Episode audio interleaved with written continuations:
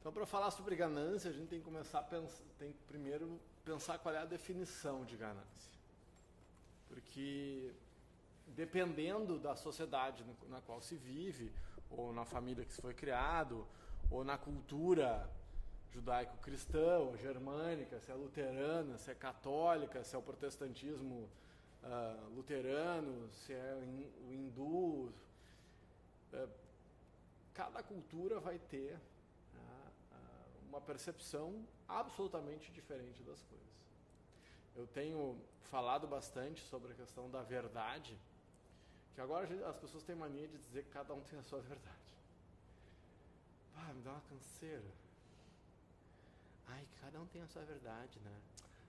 A minha vontade, meu, por fora eu tô assim, é, tu tem razão.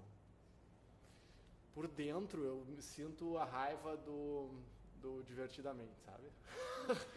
Ou Angry Birds. Vontade de explodir e jogar a pessoa pela janela. Ai, cada um sem a sua verdade. É, eu estava discutindo com uma amiga minha esses dias e ela estava afim de discutir. Eu vou falar o nome dela, porque ela é minha querida e me segue no Insta, ela vai ficar chateada. Se ela estivesse aqui, eu falava quem é ela, ela, porque daí tudo bem, né? mas assim na cara, né? sem ela poder replicar, eu não vou falar. Eu não respondi para ela, ela vai ver o vídeo, ela vai saber que é para ela, tá? Então eu vou deixar assim, é direta para ti, tá? Que está assistindo. Se tu tem direito, está errada. No final, porque ela só queria discutir, né? ela queria discutir por se discutir. Você tem direito de estar errado, tu pode continuar discutindo. Porque ninguém discute, na minha opinião, achando que está errado. Fora advogado. Nada, Mas o, professor Ovidio, ele era, era muito. Eu trabalhei, tive a sorte de trabalhar, trabalhar com o professor Ovidio Batista, e ele lá passando estava ouvindo o cliente falando, tá, não precisa mais falar. Ah, não, não, não, eu já me convenci. então, se ele tinha o convencimento, porque ele só ia trabalhar numa causa que ele tivesse convencido. Senão, ele não trabalhava. Não quer dizer se está certo ou errado, isso é outra coisa. Bom, mas a ganância, nós estamos falando sobre ganância. O que, que é a tal da ganância? Por que, que isso é uma coisa ruim ou não? Uh, opulência? Será que é opulência? É, é, é, a gente está falando de opulência? Será que guardar dinheiro é ganância? Tá, mas pensa um pouquinho. Digamos que ah, daí você tem família, tem filhos, e faz uma conta rápida na sua cabeça.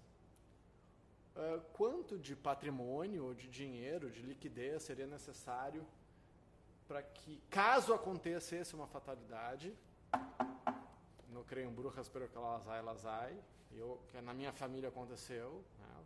quem já me conhece há um, te um, tempo sabe que eu perdi minha mãe muito nova, eu tinha 21 anos. Ela teve um câncer severíssimo, assim. E mesmo com plano de saúde e tal, foi foi um, mundo. E se, e, se ela, e, e se ela tivesse vivido mais, teria ido mais. Será que ter o suficiente para dar conta de um desastre do cuidado com a família é a opulência, já muda para mim já muda um pouco a perspectiva. Não é todo mundo que consegue, não é nem todo mundo que pensa assim. Agora, se a gente é novinho, viram esses cálculos, né? Se você começa a guardar um pouquinho dos seus recursos aos 19, 20 anos, sei lá, 10% de tudo que você já ganhou. Pensa tudo que você já gerou na sua vida. Se você tivesse guardado 10%. Você vai ficar deprimido com a conta, não faz, tá?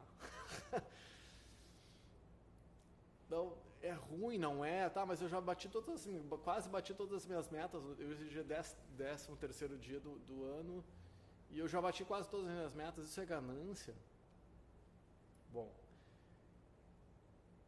para que a gente possa não discutir sexo dos anjos, para mim, ah, e nós vamos falar sobre isso nessa caminhada aí do self-knowledge, nós temos que entender o porquê que nós estamos fazendo, fazendo o que nós fazemos. O Simon Sinek, que ficou famoso, hoje tem milhões de pessoas seguindo, ele escreveu vários livros, um deles é Comece com o Porquê. O Simon Sinek é o cara que escreveu The Golden Circle. Ah, se você não viu, procura no, no YouTube, depois você vai achar. As pessoas não nos compram. O, não, primeiro compram o líder, depois a proposta. Ou, ou compram o porquê que esse líder está fazendo o que ele está fazendo, não o que, que ele está fazendo. Primeiro as pessoas certas têm que entrar né, no porquê que a gente está entrando nesse barco. Porque a gente se gosta, porque a gente, porque a gente quer se desenvolver. Ah, mas para onde é que vai o barco? Ainda não sei nem sempre para onde a gente está indo é o mais importante. Mas com quem a gente está indo, certamente. Porque se eu estou indo para o lugar que eu quero, com pessoas que eu odeio, o que, que adianta? Eu estou indo sim para o lugar que eu quero, mas eu odeio todo mundo dentro desse barco. Então, o que, que isso tem a ver com ganância? Estou dando alguns passos atrás para a gente aprender, para a gente entender o princípio. Qual é a origem? Por que, que essa meta? Por quê? por vaidade, que não é necessariamente uma coisa ruim. Então, não sei se foi o Warren, Warren Buffett ou um desses milionários aí que deu uma declaração. Claro, quando o cara é milionário, ah, mas o cara milionário pode falar o que quiser. Pode falar o que quiser, se for pobre também, não importa. A gente pode falar o que a gente quiser. Mas ele falou uma coisa interessante que é e eu o meu trabalho de conclusão da psicologia foi sobre pessoas altamente realizadas. Eu entrevistei pessoas de várias áreas com muita prosperidade que eram consideradas pelos seus pares os melhores do que faziam. Não por eles, mas pelos seus pares. Ah, quem é o melhor advogado? Quem é o melhor professor? Quem é o melhor gestor? Então eu entrevistava um grupo de pessoas que me apontavam quem era, olha, essa referência. E 100%, não era uma pesquisa quantitativa, mas 100% das pessoas que eu entrevistei não tinham o dinheiro como o, a busca. Não tinham. Tinham um entendimento que a prosperidade era fundamental para que eles conseguissem fazer o que eles querem. Mas que eles, grande parte deles, inclusive, na, tinha um perfil de que começaram a vida muito pobres. E o drive deles não foi uma motivação financeira, mas foi fazer as coisas com excelência fazer com impecabilidade. E tornarem-se as pessoas que precisam, precisaram se tornar para conquistar aquilo. O que acontecia do lado de fora era meramente um sintoma. Era uma medição do nosso, do nosso empenho. Então, é, sabe, pra, a grande questão de ser milionário, bilionário, não é sê-lo, mas é quem você precisa ser para que isso aconteça. Ah, mas a gente pode dizer o esporte, pode te dar a questão do dinheiro. Ah, eu quero ser campeão mundial. Tá, mas, sei lá, em natação, mega um Michael Phelps. Que tipo de rotina, que tipo de alimentação, que tipo de empenho, que tipo de modelo mental ele teve que construir para se tornar o maior nadador do mundo? As medalhas vieram. Mas o trabalho que ele teve que fazer para que aquilo acontecesse e não é desprovido de sofrimento, porque ele entrou em depressão, se perdeu nas drogas, quase se foi. Então, como é que eu reflito sobre a ganância para a gente fechar essa, não se praticar? Eu dou um passo atrás e tento, e, e talvez tenha que ser um pouquinho mais, ter um pouco mais de compaixão. Será que eu não estou me sentindo culpado por causa disso? Será que eu não estou me sentindo que eu não mereço ganhar o que eu ganho? Eu não sei. Aí, aí dá para refletir um pouco mais e tentar entender qual é a origem disso. Qual é a origem desse desconforto.